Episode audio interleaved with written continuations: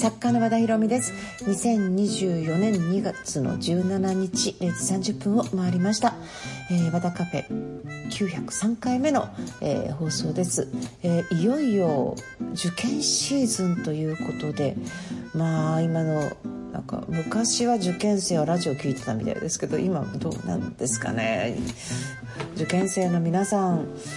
キットカットとか食べながらでお母さんにカツ丼とか作ってもらったりとかして頑張るんでしょうかね。Now it's time to open. What a cafe.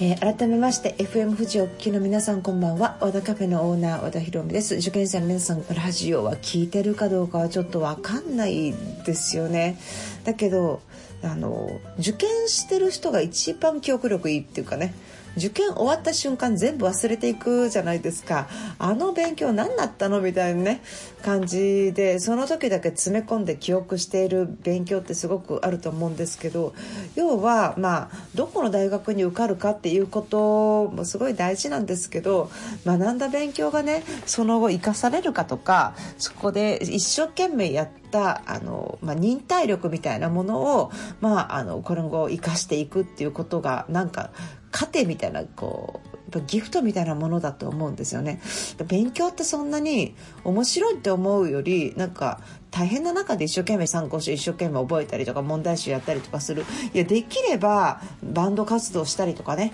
YouTube 見てたりとかねなんならあの寝転んで何にもせずに漫画読んでるとか、ま、なんか満喫行って読んでるとかの方がそれは人間楽でしょう。ね、でもそれは人間楽だけどそれら全部立って塾に行っててそれで夜も勉強してってすごくない？そんな大人いないよ。だからやっぱりそこまで根性だから受験をしっかりやってるって人は受かる受からないじゃなくってそうやってこう机に向き合う本に向き合うっていうねそのもうこれから絶対将来役に立つ圧倒的な忍耐力は身についてると思うんですよ。集中力もね。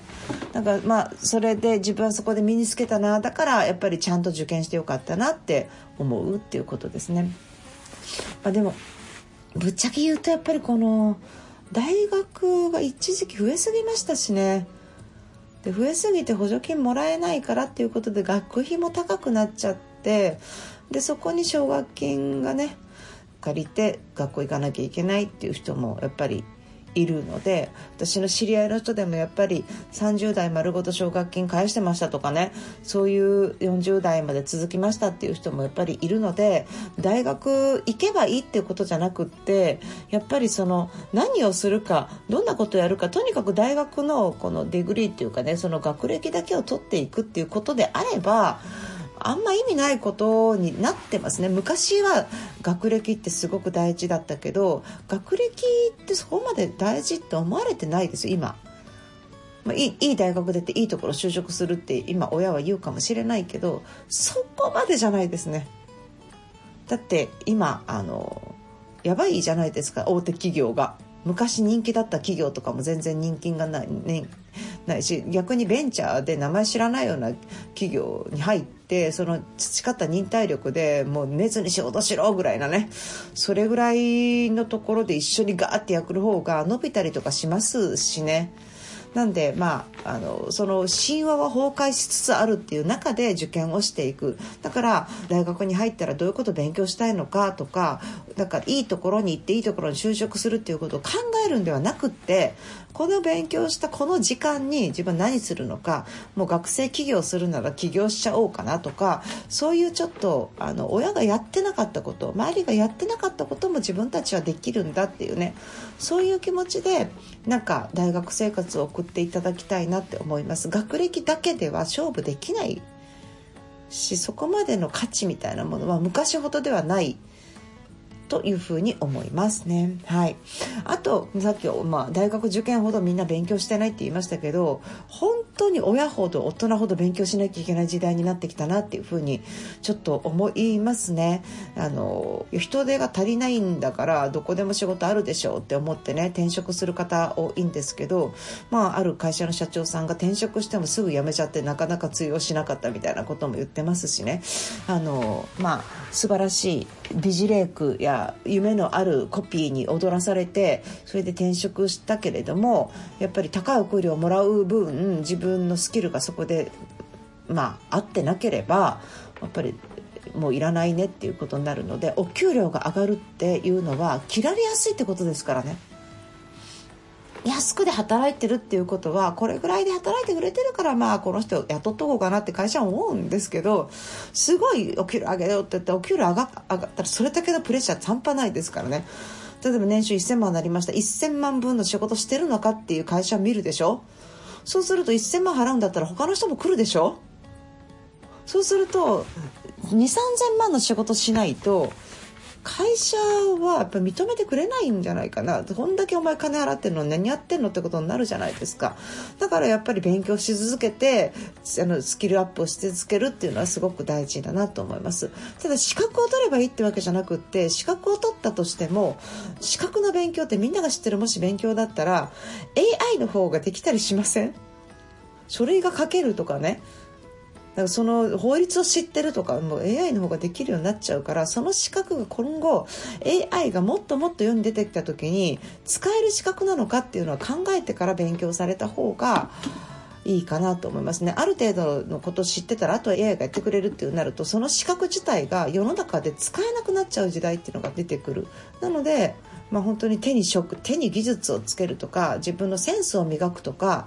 まあ、あと営業スキルですねものを伝える売れるプレゼンテーション能力があるみたいなものとかね心に訴えかけるとかそういうことができるのかっていうこともすごく大事になってくるのかなと思います。まあ、あの大人も勉強する、えー、子供も勉強するなんかこう絶えず成長し続けるっていうことが自分の人生を生かすね、秘訣になると思うのでぜひ、まあ、受験生に負けず大人も勉強続けてみましょうという感じですね。今週はメールの紹介もやっていきますしまた続きの朗読もねあのやっていきたいと思います。ウィークエンドの始まりは和田ひろみの和田カフェ。どうぞ最後まで。楽しんでってください。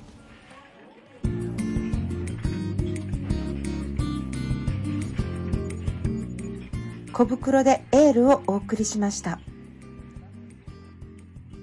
和田ひろみの和田カフェ。番組に届いたメールをご紹介します。ラジオネーム太一さんです。和田さんに部下への指導の仕方で質問です。イレギュラーな対応が苦手な社員がいます。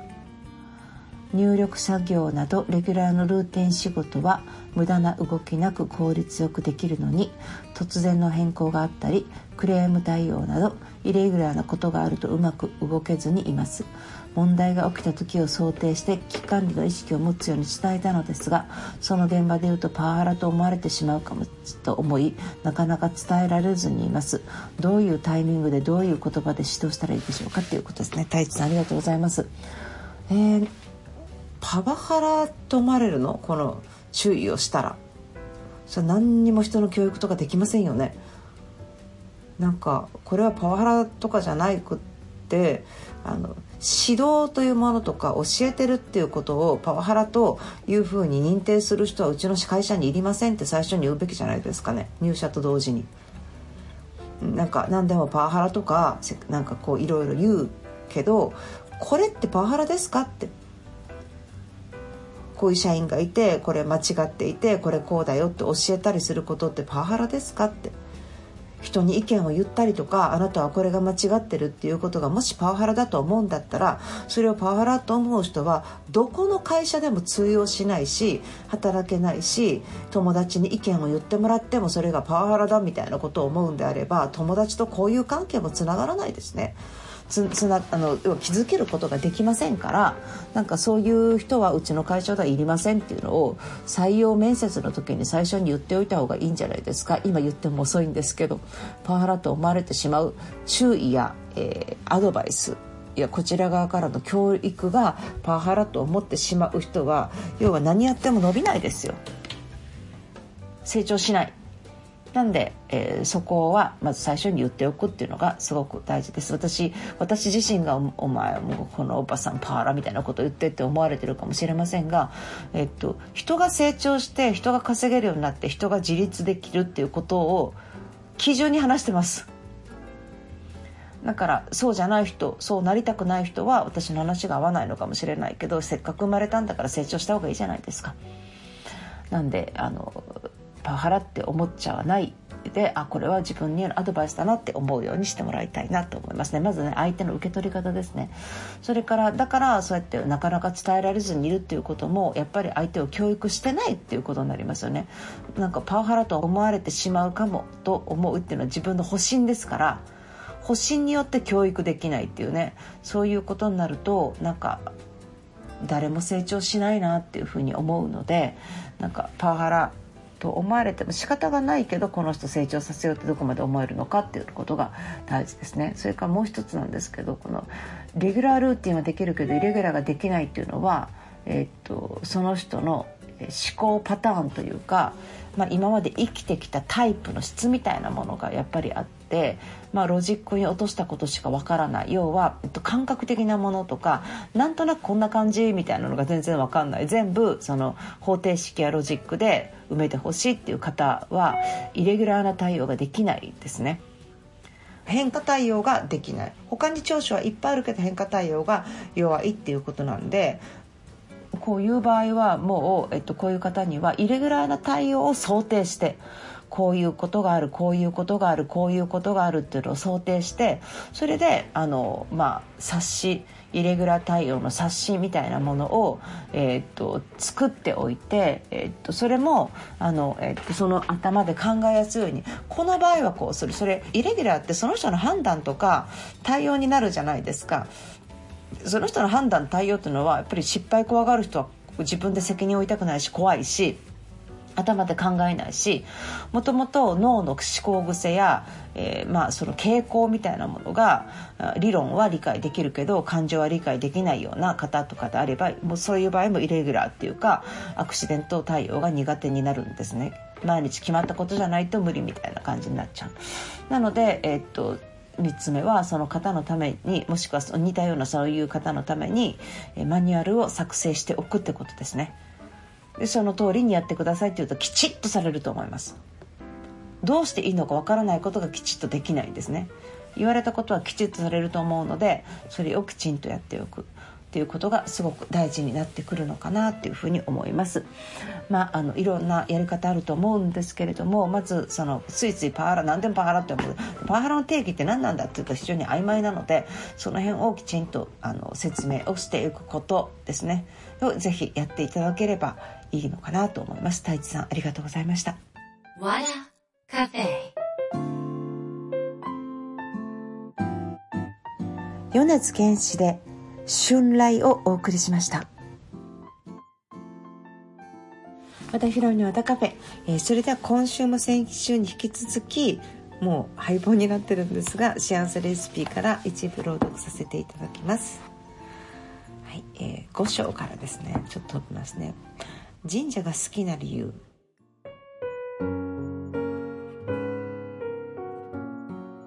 私はよく神社に行きますと言っても「ああ神様神様どうか何々になりますようにという強烈なお願い事をするために言ってるわけではありません。ただ自分の感謝の対象としてなんとなく習慣になっているのです。私は京都生まれの京都育ち。共稼ぎで休みもなく働く両親のもとで育ちました。忙しい母親は毎週土日や夏休み冬休みになると京都の左京区にある自分の実家に私と姉を預けに行きます。いつもおじいちゃんとおばあちゃんがいていろんなことを教えてもらいました。それはおじいちゃんとおばあちゃんだからこそ伝えられる内容でした。明治生まれのおじいちゃん毎朝裏山に散歩に行きます。物心ついた頃からいつの間にかおじいちゃんの散歩についていくようになりました。裏山は有名な吉田山でそこには吉田神社がありました。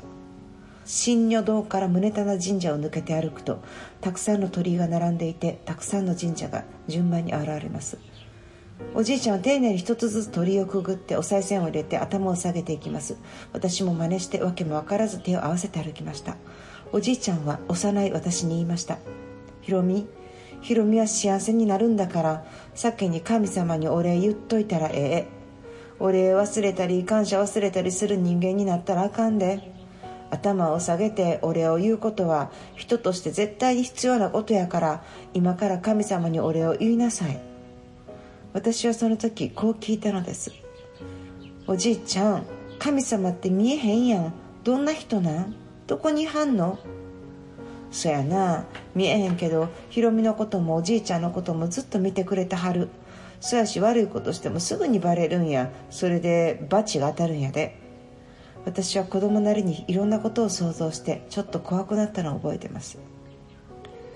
ひろみはちょっとゆっくりしててちょっとどんくさいところもあるけどいい子やからちゃんと神様守ってくれてある。そやから頭上げて感謝することだけ忘れたらあかんで。私はなんとなくおじいちゃんの大きな腕にしがみつきました。おじいちゃんの腕には戦争でできた大きな傷があったのですがその時なんとなくその傷跡に目がいってしまってその傷を私がじっと見ていると痛いこともあるけど痛みは必ず消える。痛みが消えないのは許せない心やお礼を言えるようになったら心の痛みもなくなる。生きて日本に帰ってきただけでもお礼言わなあかんのや。可愛い孫をこの手に抱けただけでも感謝しなあかんのやおじいちゃんは。おじいちゃんひろみは何に感謝するの？怪我してへんしよう分からへんわと私が聞くとおじいちゃん目を細めて私を見ながらこう言いました。毎日ご飯食べれるってすごいことやで。毎日布団で寝れるんやろすごいことやで。毎日あったかいお風呂に入れるんやろすごいことやで。ひろみは自分なしで歩けるし自分の口で喋れるやろ。ありがたいことなんやで。こういうことに感謝するんや。それを神様にお礼言うの？そうや。自分の中にある神様にお礼するんや。手を合わせてお礼言うんや。そう言うと吉田神社の鳥居をくぐっておじいちゃんは歩いていきました。そんなことを毎回毎回お散歩に行くたびにおじいちゃんは話してくれました。そして私は神社によく行くようになりました。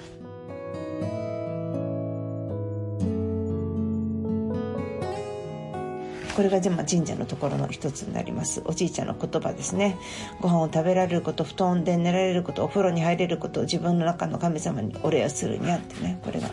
レシピ17のところを読ませていただきました。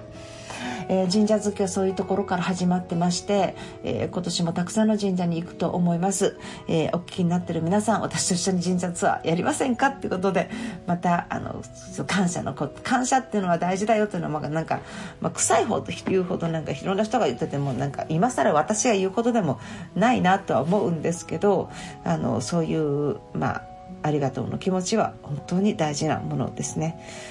ぜひ、えー、と継続してやってみてください。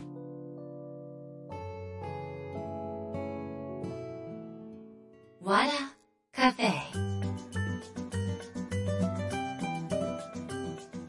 和田ひろみの和田カフェそろそろエンディングの時間です。えっ、ー、とね今あの大々的に募集したいのが、まあ、ずっと言ってるパワースクール。ねこれオンラインサロンっていうかオンラインスクールなんですけどね。あの募集になります。でこれね私今5000円月5000円でって高いですねとかって言うから言われる方いらっしゃるんですが、まあ、オンラインサロン1900円とか人とか多いからなんですけど、まあ、オンラインサロンサロンじゃなくてスクールなんですよで5000月5000円で学べることが多いから、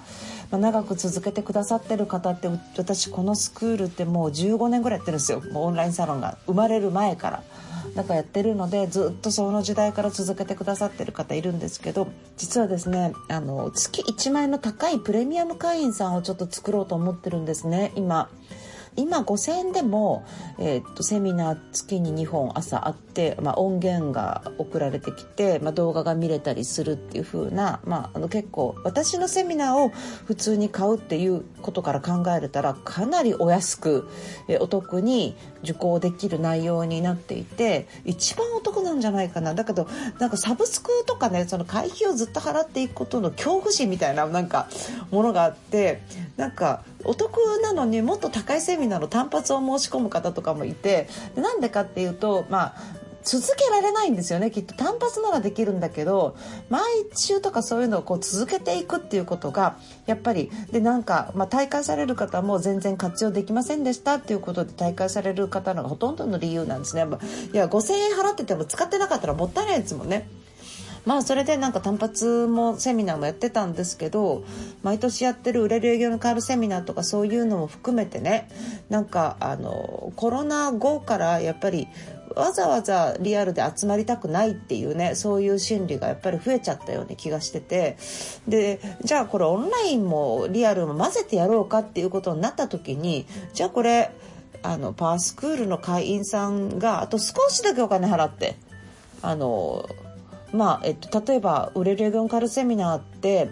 えー、2.5日で22万円なんですよ。もちろんお弁当とかもつくし、まあ、丸々1日2.5日っても1日7時間とかやるので、まあ、結構なボリュームではあるんですけど、まあ、そういうものを例えばパースク会員さん向けに、えー、っとまあ、セールスコンテンツを出すっていうねその今までリアルのセミナーでやってたものをそのままその、えー、とオンラインでトレーニングしながらやっていくっていうことをやれば、えー、っとトータルで学べるなっていうのがちょっと思うようになりましたって感じですね。で、まあ、それを、えっと、やってみたらどうかなと思っ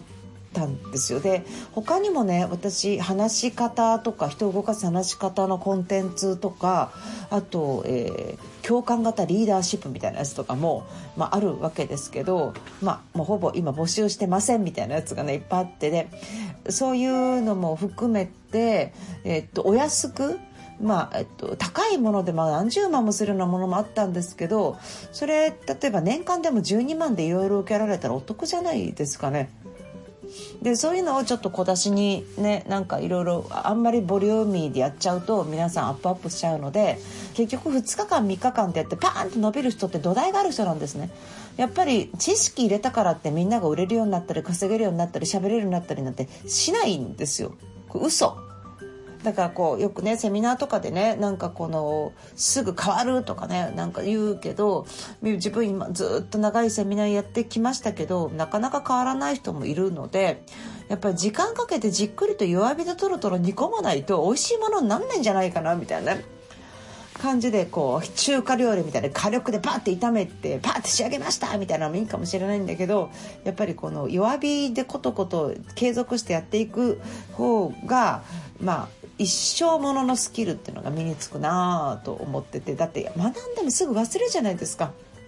なんであの、まあ、継続できるっていうのはどうしても、まあ、年間プランみたいに考えてもらった方がいいなと思ってそれで、まあ、そういうのを考え始めたってことですね単発は全くやらないわけではないんですけどあのパースクールの会員さん向けのものを増やそうかなというふうにちょっと思いました。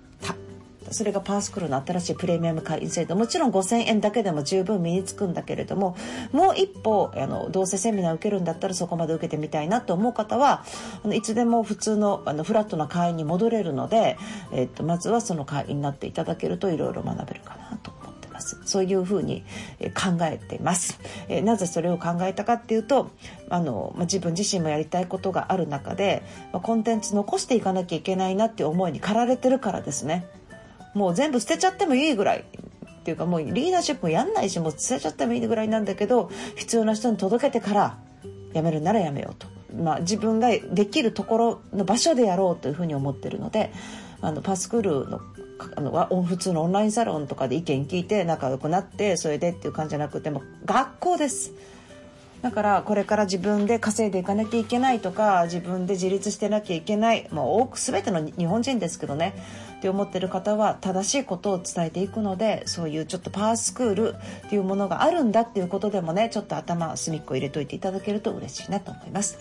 えー、ちょっと宣伝長くなっちゃいましたけれども。番組では皆さんからのメールをお待ちしております。アドレスは和田アットマーク FM 富士 .jp wada アットマーク FM 富士 .jp です、えー、それから放送後翌週にはポッドキャストでも配信しています。Spotify、iTunes そして Audible です。和田ひろみ和田カフェで検索してください、えー、ラジオクラウドアプリでも配信しています、えー、先週先々週聞き逃したなっていう方、えー、いつでも聞けますのでぜひそちらで引き続き聞いてみてください。よろしくお願いします。